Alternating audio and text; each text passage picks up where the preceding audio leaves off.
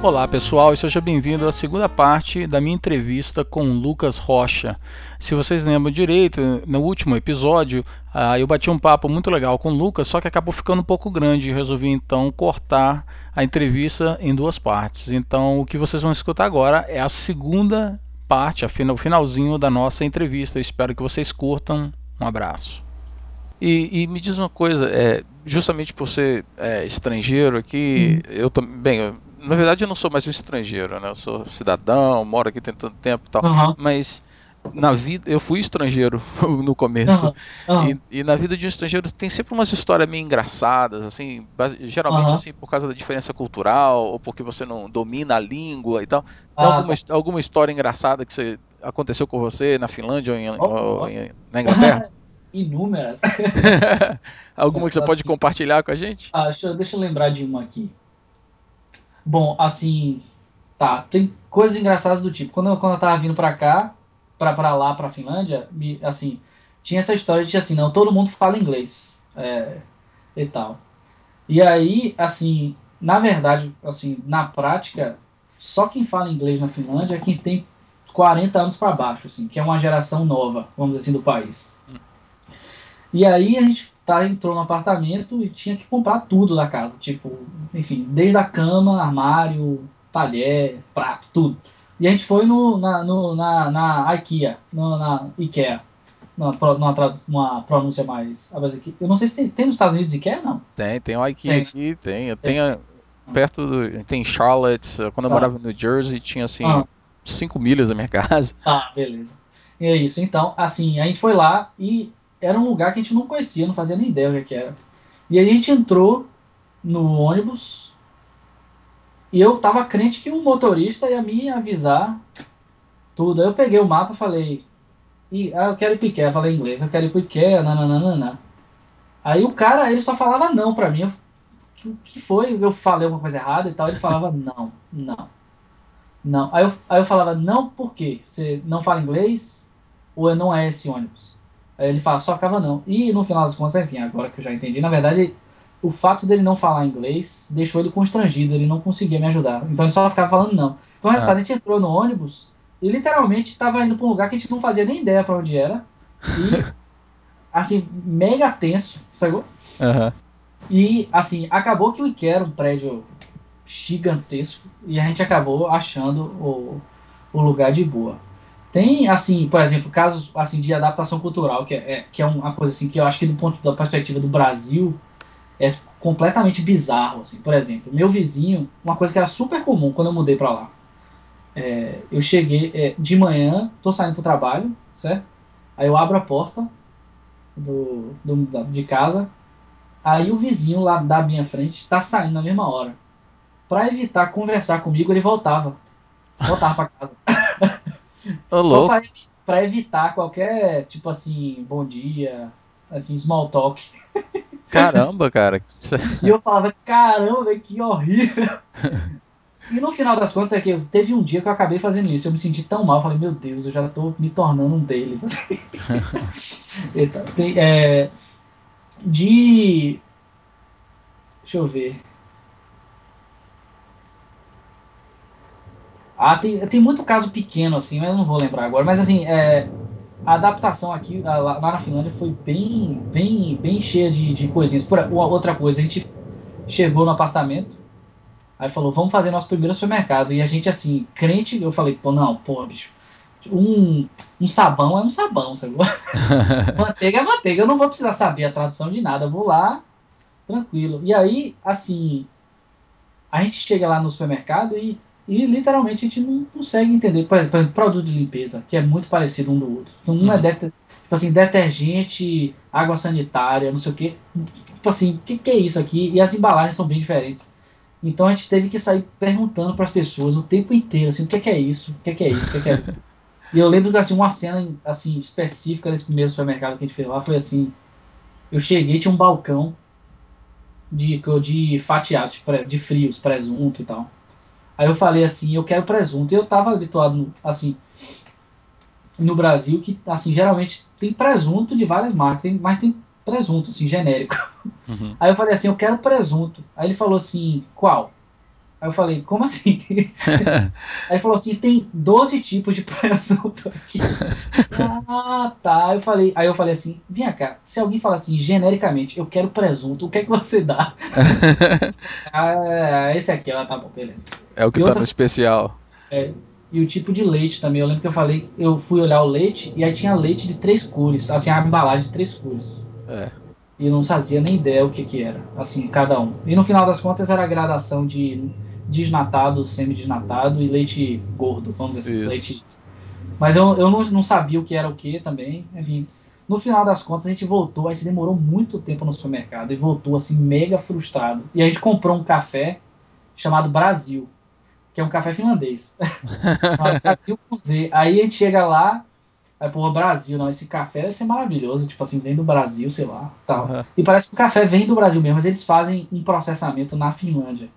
O que torna o café completamente imbebível. Assim.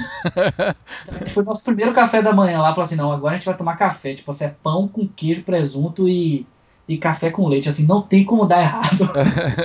das contas, o leite tinha um gosto esquisito e o café era horrível. Então, assim, tomou e falou: Meu Deus, o que, que a gente tá fazendo aqui?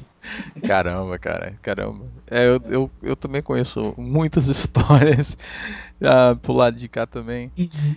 E me diz, eh, voltando de, agora de volta para os projetos e sobre coisas que você gosta de fazer, uhum. fala para mim sobre o, o, seu projeto The Board. Tá, o The Board eu, eu comecei, na verdade, quando minha filha nasceu, eu queria fazer um. Eu queria fazer uma coisa rápida que, que servisse como uma espécie de diário digital é, offline, tipo, uma coisa que eu queria fazer pra gente mesmo. Então, assim, a minha ideia era gravar, tipo, o som dela chorando, ou, sei lá. É, tipo, a gente tinha o som do, ultra, o som do, do ultrassom do coração batendo. Tá? Eu queria montar, fazer um, um, um, um programa que me permitisse juntar todos esses esses pedacinhos de momentos legais, fotos, vídeos que eu gravo e tal, e montar numa espécie de diário por páginas. Então, cada página eu teria os registros da, do que aconteceu no dia e tal.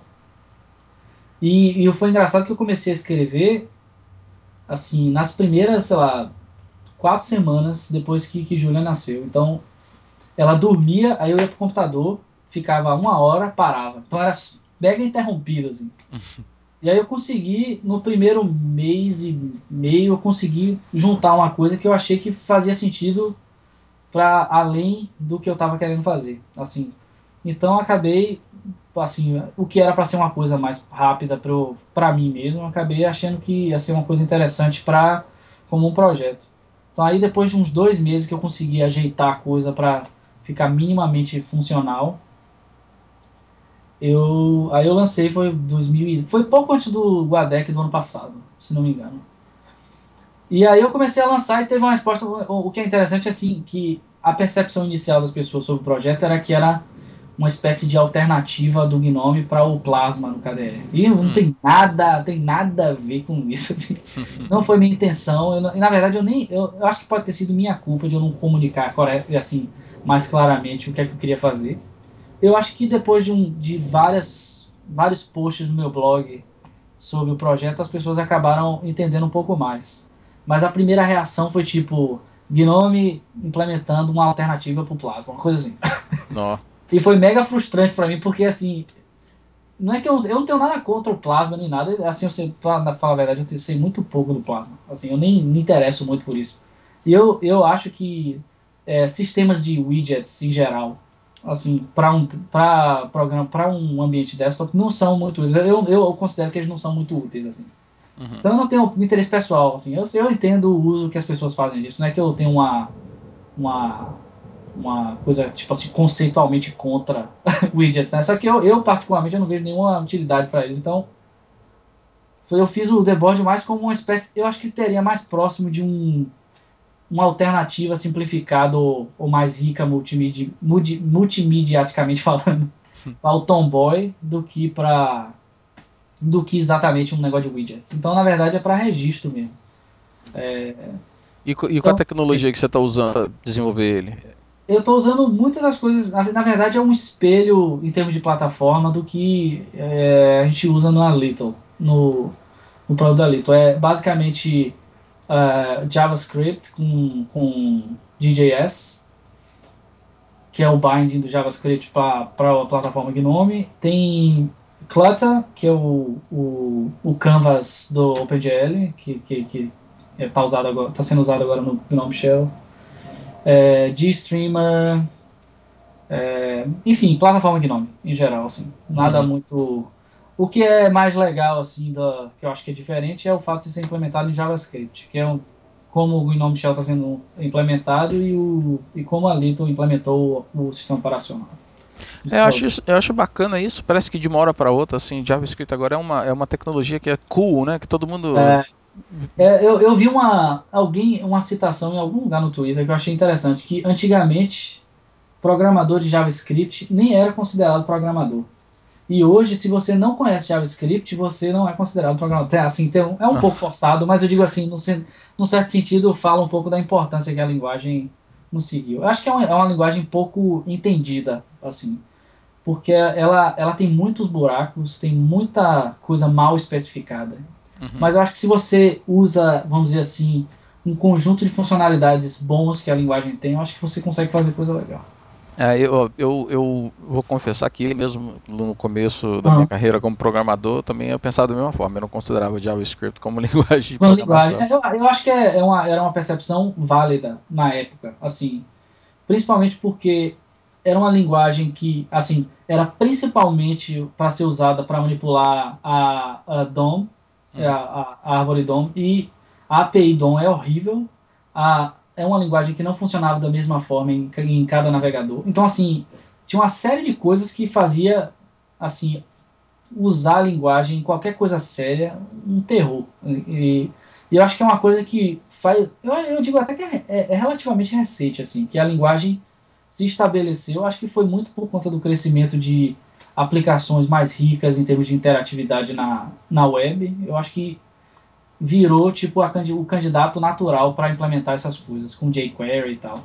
Então, virou uma, como você falou, uma linguagem cool, assim. e, e com Node.js e tal, acho que ficou mais cool ainda. Ah, é, você poder usar JavaScript agora para é, criar coisa para usar no GNOME, né, cara? Isso é massa. No, é. E, e me fala para mim, por que, que você está empolgado agora com, com essas tecnologias web que você mencionou? Uhum. CoffeeScript, MongoDB, é. Uhum. Eu acho que tem, assim, tem dois, tem, tem um aspecto, voltando ao que eu falei antes, assim, da coisa dos ciclos, assim. Eu sinto que, bom, eu, eu fiz desenvolvimento web durante uns quatro anos antes, assim, antes pré-Gnome, eu trabalhei com web durante uns 4, 5 anos. E eu era muito entusiasta, assim, de da plataforma tipo LAMP, tipo PHP, Apache, é, MySQL e, e, tal. Então assim era uma coisa que eu eu já fui eu já fui muito entusiasmado com isso tudo e eu trabalhei muito com Java também, que é uma coisa assim rica do ponto de vista de aprendizado, mas é um, é um ambiente que eu não, eu não acho que faz sentido nenhum para quer dizer, eu acho que Java faz pouco sentido para poucas coisas, para nada. mas enfim, é, mas assim, eu trabalhei muito com web e eu acho que eu terminei um ciclo. Quando eu comecei a trabalhar no Gnome, eu acho que foi quando eu estava mudando de ciclo em termos de interesse técnico. Eu literalmente migrei de uma coisa de web muito forte, muito com PHP, eu era muito entusiasmado com PHP. Mas eu fiquei, assim, eu, eu fiquei meio de saco cheio e queria fazer uma coisa nova. Então, assim, eu acho que o Gnome foi muito, marcou muito esse ciclo novo. E eu sinto que com o final agora do desse ciclo Gnome, eu digo, quando eu falo final de ciclo, não quer dizer que eu estou abandonando o Gnome nada, mas eu acho que eu acho que meu, meu interesse está expandindo para outras coisas. Eu acho que eu estou meio que voltando a me interessar por umas coisas na web. Eu acho que tem vários aspectos que tornaram a web mais interessante hoje. Assim. Tem, primeiro, a, a possibilidade de você realmente fazer, do ponto de vista de design, de interação, é, design, é, design e interação uh, de interface e tal. É, eu acho que o lado do cliente do desenvolvimento web está muito mais interessante do que era antes. Assim, antigamente era basicamente templates sendo preenchido com dados no servidor e mandar. Era assim, era essencialmente isso. E como JavaScript não era uma, uma linguagem que, a, que inspirava muita confiança. Eu acho que pouca gente usava, tipo assim, mais pesado o JavaScript para fazer coisa interessante uhum. em termos de interação na web. E eu acho que hoje a, o lado do cliente na web solidificou muito e você tem é, você tem possibilidade de trabalhar com tanto quanto frameworks e, e, e bibliotecas que são sólidas e, e que são interessantes para desenvolvimento de interface, isso no lado do cliente. Você pode usar JavaScript, que eu acho que é uma. Eu, eu como já estou trabalhando um tempo, eu acho que tem muito a ver com isso também, meu interesse. Eu trabalhei muito tempo com JavaScript fora do navegador na Little, uhum. e eu achei que foi assim, essa, essa minha ligação com JavaScript acabou me trazendo muito para a web também. Mas principalmente, e esse é o meu interesse atual com o desenvolvimento web, é a, a possibilidade de você escrever é, código JavaScript do lado do servidor na web, com o Node. E, e essa, é, é, é essa é a coisa que eu estou experimentando agora. Eu estou com projetos pessoais que eu ainda não lancei nada, mas provavelmente vou lançar em, em breve. Uhum. Mas é, o que eu estou querendo experimentar é o quão positivo é o fato de você não ter nenhum chaveamento de contexto em termos de linguagem quando você está escrevendo código no cliente e no servidor. Que isso é uma coisa que eu acho que eu, eu sempre me incomodou no desenvolvimento web, é que são, eram sempre dois mundos completamente diferentes. Assim, você, assim, ou você estava fazendo cliente, JavaScript, lá, lá, lá, lá, lá ou você estava fazendo alguma coisa no servidor com PHP, Ruby, Python e, e tal. Pode crer. Assim, então, é, sempre existia esse, essa espécie de chaveamento de contexto. Tipo assim, não, ah, não, agora é Python. Ah, não, agora é JavaScript, sabe? Assim, uhum. e, e a possibilidade de você escrever tudo numa coisa só e, e potencialmente compartilhar código dos, dos dois lados é um negócio que, que me deixou interessado. Assim. Então agora eu estou escrevendo algumas aplicações mais de. como uma espécie de exercício de aprendizado mesmo. Uhum. E que eu acho que vai virar uma coisa útil no final das contas, mas assim, o que até onde eu consegui. Até, até onde eu estou agora no desenvolvimento, eu estou muito empolgado. Acho que é, é a onda é essa. Acho que é, é, o, é, o, é o que vai. Eu, e assim, não é à toa que Node cresceu tanto é, em tão pouco tempo. Assim, eu acho que é, mostra muito essa, essa possibilidade de você não diminuir o chaveamento entre servidor e cliente na hora que você está escrevendo o código. Bacana. Eu tenho certeza que as pessoas que escutarem esse episódio e estiverem mexendo com web, eles vão ficar muito empolgados de, de, de saber disso aí, de que você pensa dessa forma, que parece que o futuro está é, bem aberto o campo agora, né? Tá, tá. E CoffeeScript, basicamente, para quem não conhece, é, é, assim, eu defino CoffeeScript basicamente como o que é como se fosse um syntax sugar gigantesco. então, é basicamente uma é uma linguagem que compila para JavaScript. Então não tem nada em CoffeeScript que não é possível de escrever em JavaScript puro mas o que ela faz é, é limpar tudo que é muito é, verbose, eu não sei nem como é que traduz isso. É, muito, ou seja, é uma abstração, assim, uma... É, uma, é, uma, é uma linguagem que abstrai uma série de, de funcionalidades do JavaScript e, e, e, é uma linguagem muito limpa. Então você escreve muito pouco. Estou falando assim de contagem de caracteres mesmo. Assim. Você uhum. escreve muito pouco caractere para gerar um código de JavaScript que seria muito mais, mais longo para escrever. Uhum. Então, assim, no, o resultado disso é que você tem um código muito mais expressivo do ponto de vista de, de leitura mesmo e, e, muito, e muito mais limpo, assim. E além disso, você pode e, e, além disso você pode escrever seu código do lado do cliente e do servidor em CoffeeScript. Então, tem esse, essa coisa da mesmo benefício que tem com JavaScript, com CoffeeScript também. Você pode escrever sem chavear entre linguagens, tanto do lado do cliente quanto do lado do servidor.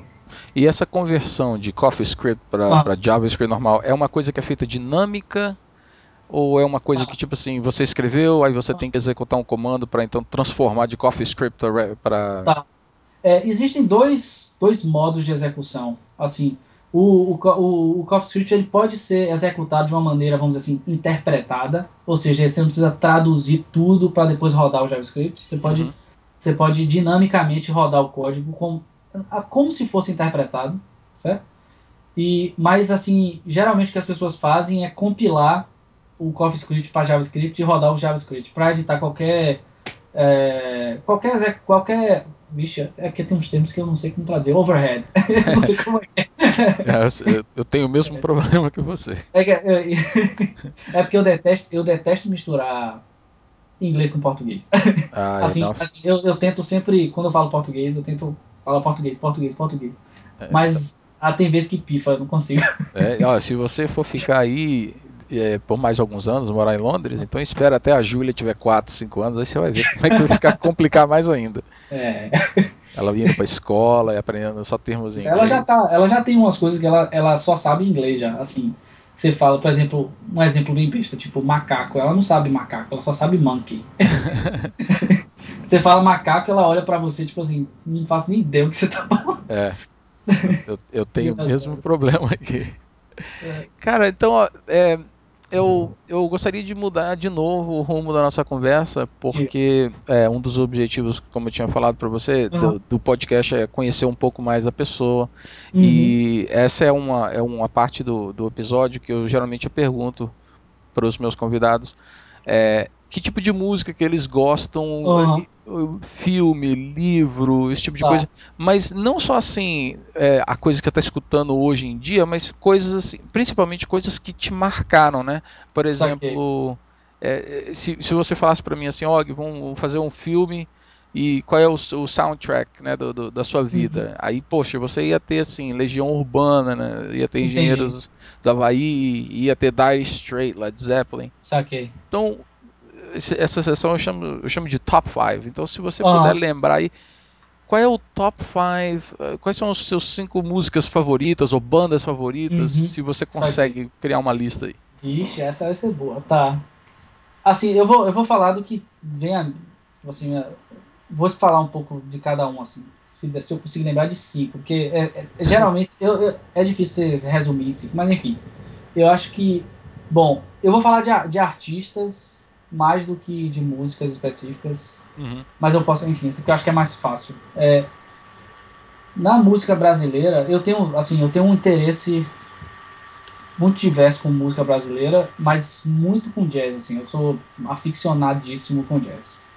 E tal. Então, no, na música brasileira, eu eu acho que o cara que mais me influenciou desde sempre, assim, foi o Djavan. Hum. É, mas não, vamos dizer assim, o Djavan mainstream, assim, que todo mundo conhece, mas um, um, uma coisa mais do começo do trabalho dele, que era, era uma coisa bem, assim, de raiz com jazz, é, uma raiz muito africana, muito forte, misturada com a coisa da, do, do, do fato de Djavan ser nordestino. Então, é, ele fazia coisa muito legal no começo. Assim. Eu, eu, eu, eu, assim, é, esse é o tipo de discurso clássico de gente tipo assim, que detalhista com música, mas tipo assim, ah, antigamente que, que era bom, não sei o quê. Mas assim, no final das contas, eu acho que Djavan, Djavan lá do B é, um, é um, uma coisa que eu, que eu curto muito. Assim. Então, esse é um. Assim. É, acho que o segundo, segundo cara assim, que eu boto bem alto na minha, na minha lista é Coltrane, John Coltrane é um saxofonista de jazz. Uhum. E ele tem uma história muito legal, assim. E, eu, uma coisa legal de. Quando você. Eu acho que para música em geral, uma coisa que eu gosto muito de fazer, e eu acho eu sugiro que qualquer pessoa que faça, assim, eu acho uma coisa bem divertida, é de você ler muito de onde o cara tá vindo, assim, de onde, de onde vem o cara, de, de onde vem o artista, de, de que influências que ele teve, sabe qual a história de vida. Eu uhum. acho que isso dá um significado bom. Eu tô falando isso mais porque Coltrane, para mim, assim, eu meu interesse por ele vem muito da junção da história de vida dele do que, que ele tá, buscava como músico e, obviamente, a música em si. Então tem um disco dele chamado Love Supreme, que é um, é um disco que eu nem sabia que era. É, foi engraçado que eu peguei o disco sem saber que era importante. Eu peguei e foi um disco que eu ouvi, eu pirei, assim, eu tipo, é, uma, é um disco que só tem quatro faixas, e, e eu ouvi, eu sei lá, eu senti um negócio muito doido. Eu falei, rapaz, esse cara tá fazendo alguma coisa muito louca aqui. tá, é, assim, foi, foi um, teve um impacto muito grande em mim. Quando eu comecei a ler, e aí você começa a entender que é um disco que ele tava, assim, literalmente fazendo uma espécie de oração mega profunda através da música, assim. Então, é, ele trabalha com, basicamente, a primeira, primeira faixa, ele faz três notas, a música inteira, só três notas, varia, variação de três notas E é um negócio mega profundo, assim, é um negócio super poderoso. Então, se você curte música instrumental, acho que Love to Dream é tipo assim, tem que estar na sua top list. Bacana. É, outro cara que, assim, que tem um pouco a ver a mesma coisa, assim, é Miles Davis. Assim, é, é um cara que tem uma história de redenção muito legal, assim. É um cara que afundou nas drogas, quase acabou com a carreira e literalmente se trancou numa casa durante um tempão para largar o vício de heroína e voltou, tipo, revolucionando a música. Assim, então, assim, essa coisa da história é uma coisa bem legal, assim.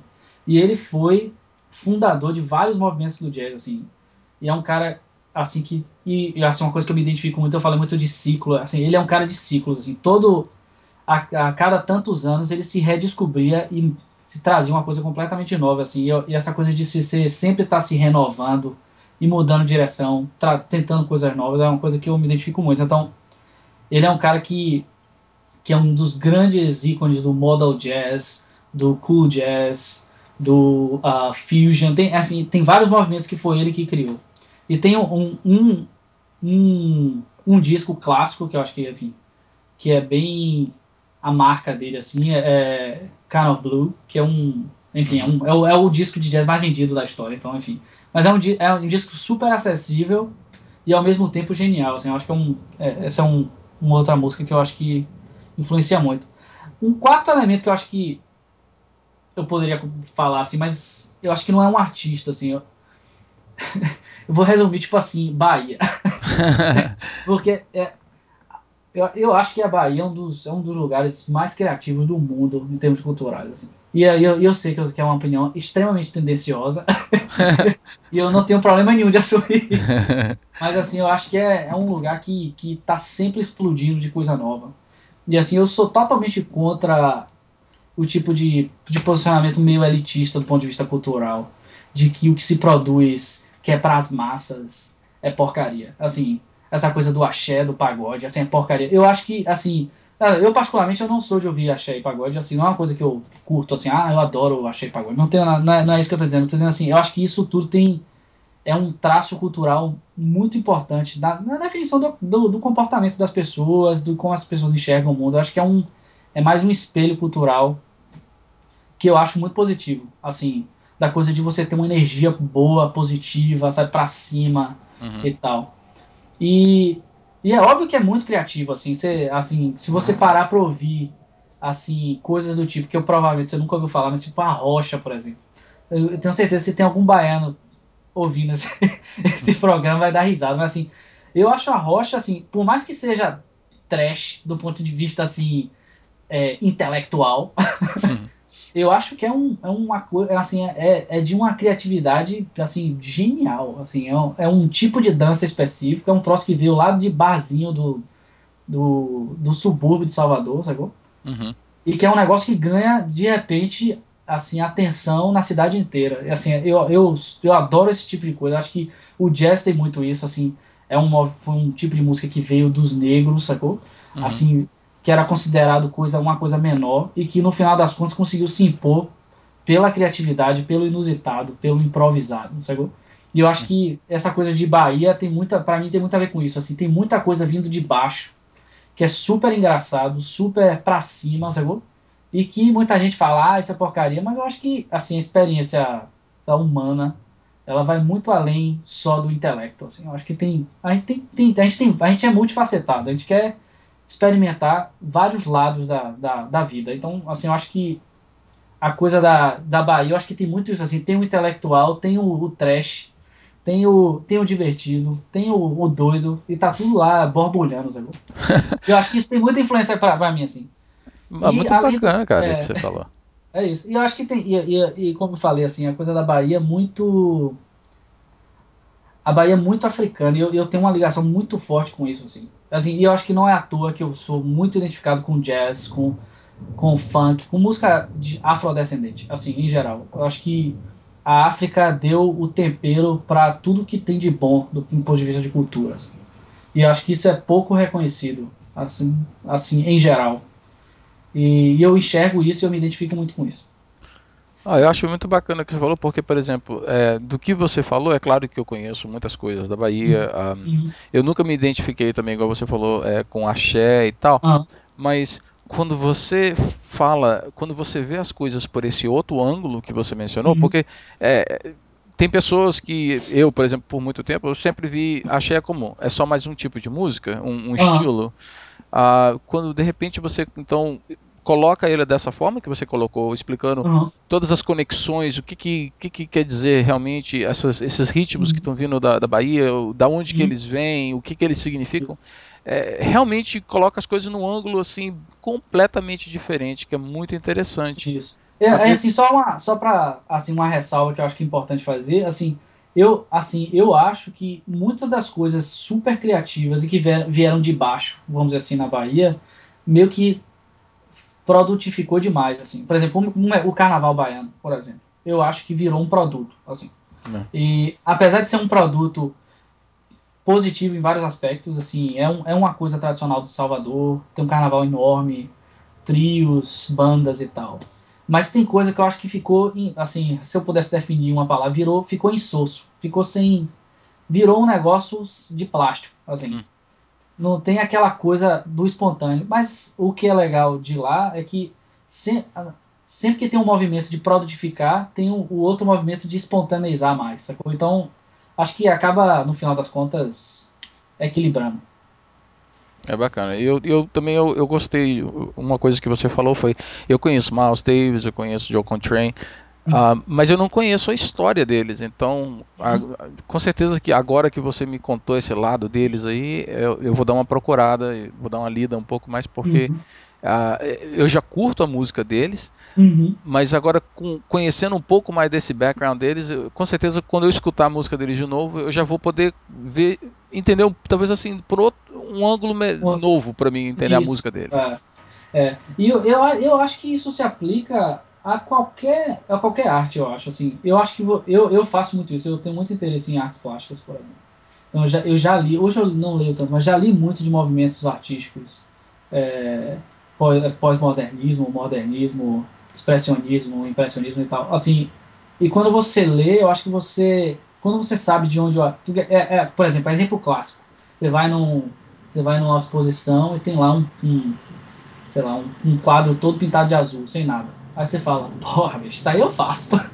é o clássico, né? Assim, mas quando você lê, assim, de onde o cara tá vindo, você pode até discordar e ainda achar baboseira, mas assim, você entende de onde tá vindo e eu acho que a coisa, a coisa interessante vem daí, de você saber de onde tá vindo e de que forma ganha. Coloca as coisas num contexto completamente contexto, diferente, é. é. Vou aproveitar então que você falou de leitura e, tipo assim, você consegue lembrar de assim, alguns livros que que marcaram a sua infância uhum. ou a sua vida? Tá. Ou autores? Bom, é, eu vou falar assim de autores, é, assim, é, tem uma autora que na verdade foi quem me, me fez gostar de ler, assim, que é, é não, não, é um livro específico, mas é uma autora, Agatha Christie. Uhum. Que assim, minha mãe ela comprou tipo uma dessas séries inteiras, tipo a bibliografia, a, tipo assim, completa, a bibliografia completa de Agatha Christie. Aí tinha lá tipo 30, sei lá, livros, 30 romances que eram tipo 200 páginas, assim, uhum. bem curtinho, e foi, acho, acho assim, eu, eu lia coisas antes, mas eu acho que foi o que me fez ter sede de leitura, assim. Não são exemplos maravilhosos de literatura, mas assim, são, são livros bem divertidos de ler e tal, e eu acho que Com foi certeza. o que acho que foram, foram foi, foi, a autora que me fez começar a gostar de ler. Assim, essa é, um, é uma coisa. Se eu, deixa eu ver se eu consigo pular mais. Outro livro que eu acho que teve uma influência grande em mim, muito na coisa da percepção do do, do da cultura do software livre e do desenvolvimento e tal. Acho que um livro de Pekka Himanen, é um finlandês, por coincidência, é, que é um, um livro chamado A Ética Hacker. Ele faz uma é um trabalho de sociologia, ele faz a, basicamente um paralelo entre a ética de trabalho dos hackers em projetos uh, de software livre uhum. e a cultura protestante, que é um trabalho enorme de, de vários sociólogos na, enfim, da área e tal. E, e, assim, basicamente foi o primeiro livro que eu li que conseguiu definir bem a coisa do porquê que o hacker é tão apaixonado pelo que faz e, e por que que isso tem uma influência grande na, na forma como as, o, o software livre funciona, em geral. Então foi um livro que eu acho que abriu muito meu olho, assim, tipo assim, é, um panorama mais amplo, assim, de por, por que, que as coisas são do jeito que são, de onde vem e tal. Acho que foi, um, foi uma coisa muito, muito forte para mim. Bacana. Tem uns livros mais recentes que eu li, assim, eu não, não tenho nada muito agora, não. Por exemplo, tem um livro que é, é um livro de 86, se não me engano, chamado The Design of Everyday Things. É, é de um cara assim, é um de um designer super conhecido chamado Donald Norman. É, ele basicamente discute a relação entre interação, forma e design. Assim, é um é, é um livro super é, é meio hardcore assim, tipo você tem que você tem que ler com, com atenção e mastigando cada cada exercício de, de, de raciocínio que ele faz. Assim. Então é um, é um livro que tem muita influência na forma como eu entendo o design, como é que eu tento pensar em termos de software, assim, interação. É, tem um livro meio, assim, é meio bobo, mas eu acho que é genial. eu vou falar que é que eu li há pouco tempo. Deixa eu ver se eu acho. Ah, aqui. Acho que eu lembro aqui. Ah, é um livro de um cara, é, enfim, é um cara que fez vários filmes conhecidos chamado Tim Burton. É um cara que fez Sei. o Beetlejuice, fez o, enfim, fez vários, enfim, vários livros. Assim, ele é um cara que tem um, o trabalho dele é um traço muito forte do horror uhum. é, de comédia, né? E ele fez um livro que é um livro supostamente infantil, mas não é. Assim, é um livro de poesia e de gravuras, de desenhos que ele fez. E é um livro super simples, assim, super simples e genial em termos de, de ele conta histórias de horror numa perspectiva infantil, assim. o nome do livro é, deixa eu ver aqui. A tradução seria a Morte Melancólica de Oyster, que é o do, do, do menino Ostra, vamos dizer ah, assim. do okay. menino é, The Melancholy Death of Oyster Boy. Tá? E aí, é basicamente, tem essa história do, da, da morte melancólica do menino Ostra. E tem vários outros contos curtinhos e tal. É um livro supostamente infantil, mas eu acho que eu não daria para minha filha para ler. não, que eu acho que ele é meio, ele é meio, meio de horror, assim, meio de, de, de terror. Tem umas coisas meio toscas. E por último, é um livro, assim, eu li relativamente é, é recentemente. É, foi o, é um livro chamado Rework, do Jason Fried, que é o cara do, do 37 Signals, é o, uhum. o a galera do Ruby on Rails e tal. Que eu acho que foi, é um livro que não é que ele abriu minha cabeça, ele, ele consegue sistematizar um monte de coisa que eu já pensava, assim, porra, esse cara conseguiu resumir hum. o que é que eu espero de como as empresas funcionam e tal. E ele, ele questiona muito a coisa do, do ser uma empresa pequena como uma coisa ruim, assim, ele, e é uma coisa que eu sempre pensei, assim, que tem esse estigma de você não trabalha numa empresa enorme e com um nome gigantesco. Uhum. Já, é um, já tem esse estigma de, ah, tá, aham. Uhum. E, e, assim, primeiro ele questiona muito isso, assim, de como você. Com, na verdade, ele, ele ressalta todos os grandes valores positivos de você trabalhar numa empresa pequena, numa startup, na prática, né? Uhum. E, e ele sistematizam uma série de boas práticas de empresa que vão contra quase tudo que se encontra em termos de leitura didática de gerência de empresa. Então, assim, ele é contra contra reuniões, é, ele é contra tratar é, desenvolvedor como criança e ficar controlando horário e tal. que são coisas assim que eu sempre eu sempre achei que que eram coisas babacas de fazer e, e, que ele sistematiza, ele explica bem por que, que isso é assim. Ele, isso sempre é um exercício legal de você ler e falar, pô, é isso que eu pensava mesmo, sabe? E o cara conseguiu traduzir bem isso em, em, um livro. E é um livro bem curtinho, rápido, eu sugiro, enfim. Bacana. Quando eu terminar aqui, eu vou procurar ele no Amazon para ver se ele ah. pode pegar ele pro Kindle. Ah. Vale Gostei. a pena, vale a pena. Gostei. Rework. Rework. E em termos ah. de filme ou televisão, tem alguma coisa assim que marcou você ou não? Eu acho que, assim, para as pessoas mais ou menos da minha idade, assim, eu vou falar mais de lembrança. Marcou no sentido assim, eu acho que definiu muito minha infância, assim. É, os desenhos que passavam na Globo, acho que é uma coisa forte, tipo He-Man, é, Smurfs, é, Tiny Toons, é, Scooby-Doo. Acho que são coisas assim que estão muito na lembrança, assim, de She-Ra, enfim, todos esses desenhos que passavam na Globo eu acho que, assim, são coisas que eu lembro, assim, com. Eu acho engraçado lembrar dessas coisas. Principalmente a coisa de ser dublado. Assim, isso foi uma coisa, assim, só um parêntese, foi uma coisa engraçada. É, que foi a MacGyver. Assim, MacGyver no Brasil sempre foi, enfim, como quase tudo que tem na TV brasileira sendo dublado, né? Sim. E a voz do MacGyver, assim, no Brasil, o cara que dublava, era, inclusive, acho que era o mesmo cara que, que dublava a He-Man, se não me engano. E ele tinha uma voz super grave, assim, não, agora nós vamos acender esse, esse fósforo.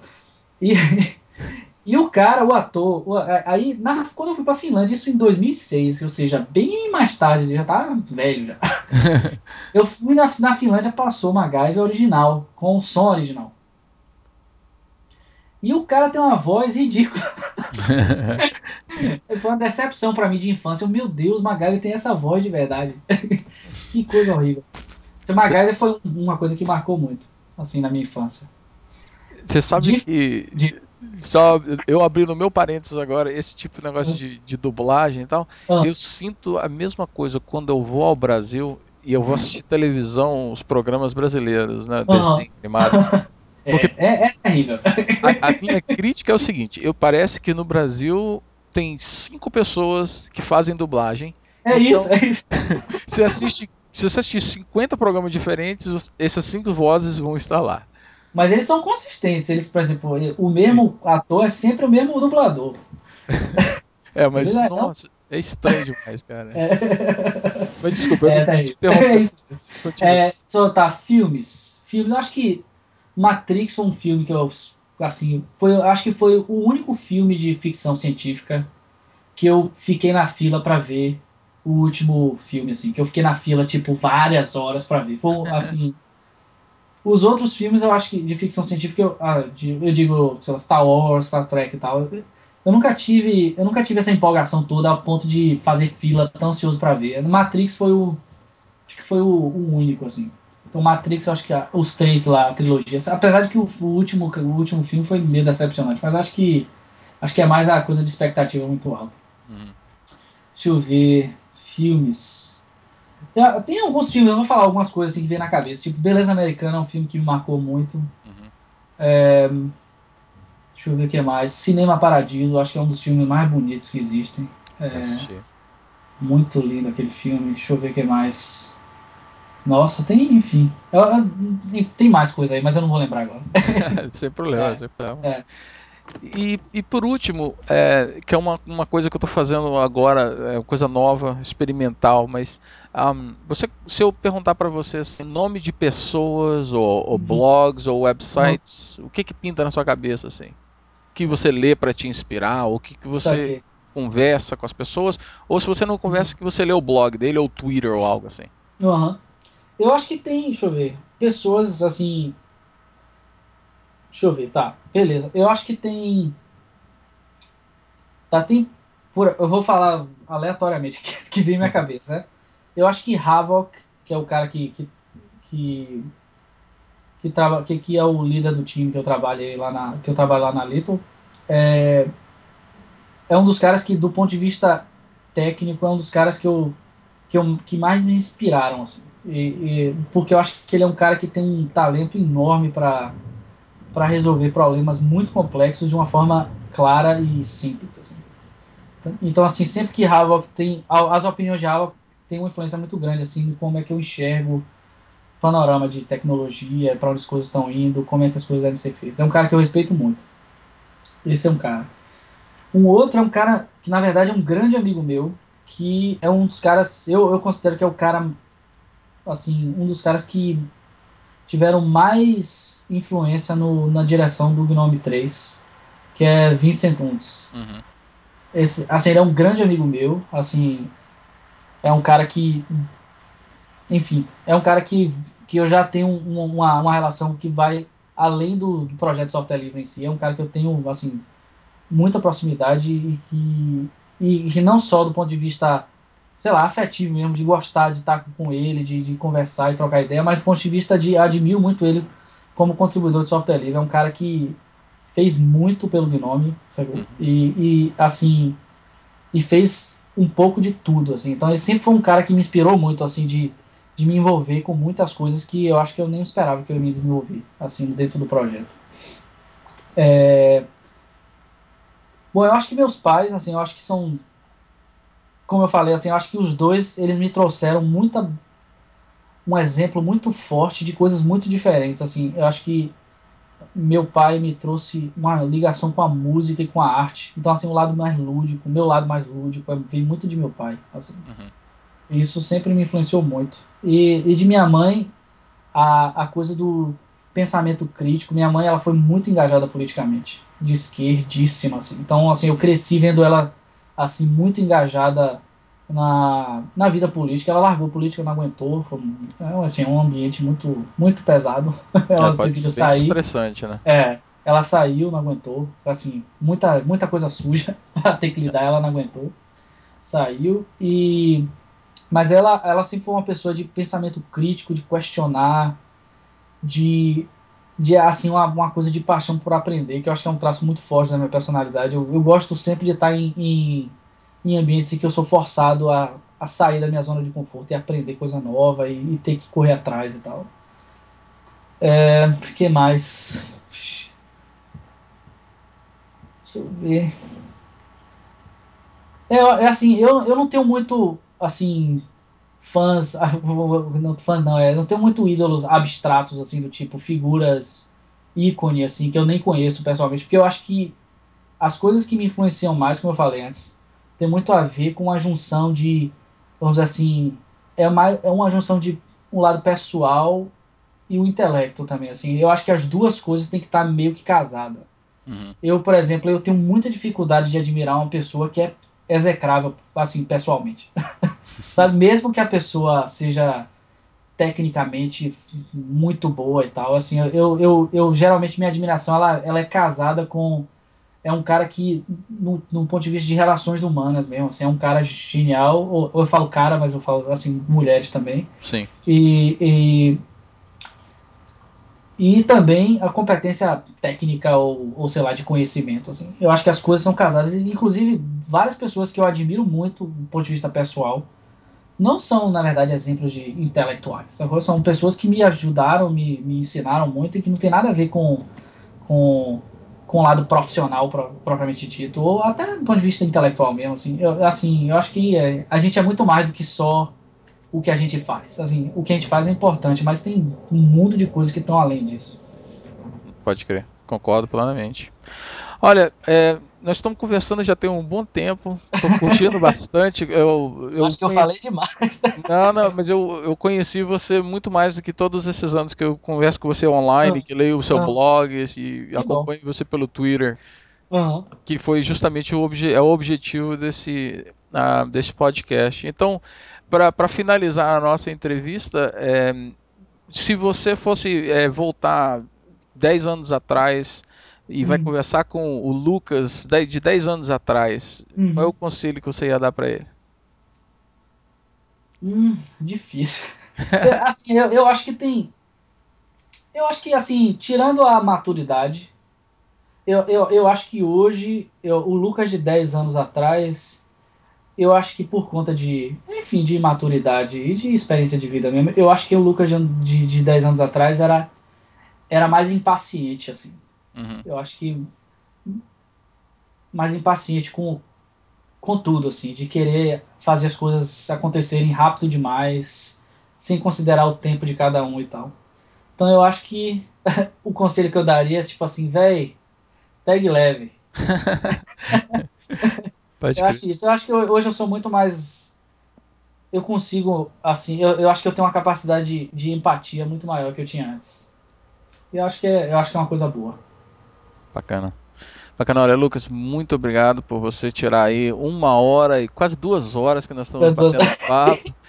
Ah, te agradeço sim, muito mesmo. E, Beleza. E, e, e, não só por você né, tirar esse tempinho para conversar comigo, mas uh, compartilhar essas coisas assim tão pessoais suas. Uhum. Uh, eu, eu, eu sinto assim que eu conheço você muito mais agora uhum. do que todo, como eu falei antes, esse tempo todo que a gente se conhece online e o, o que eu conheço de você por, por blog, por Twitter uhum. e coisas assim.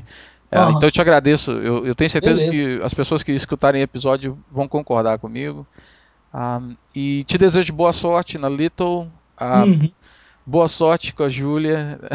Valeu, valeu. aproveita bastante, porque olha, eu tenho uma de 9 e uma de 4, né? E eu, uhum. eu, sinto já assim que parece assim, eu nem acredito que uma tá indo para quinta série, a outra já tá assim falando. Passar rápido, né? Nossa, passa demais. Então, aproveita. É, aproveitarei. Tá? E um dia desses aí a gente se tromba num desses eventos aí comunitários. Beleza. Tá? Abraço. Com certeza. Um grande abraço e foi ótimo conversar com você. E eu espero que as pessoas consigam chegar ao final dessa entrevista que durou assim, já, está um tempão aí. Eu espero que elas ainda estejam ouvindo nesse momento. Não, com certeza vão. eu tenho certeza que vão sim. Olha, pessoal, então, é, muito obrigado por nos acompanhar por mais um episódio. Um, o Lucas foi genial essa conversa que a gente teve com ele aqui.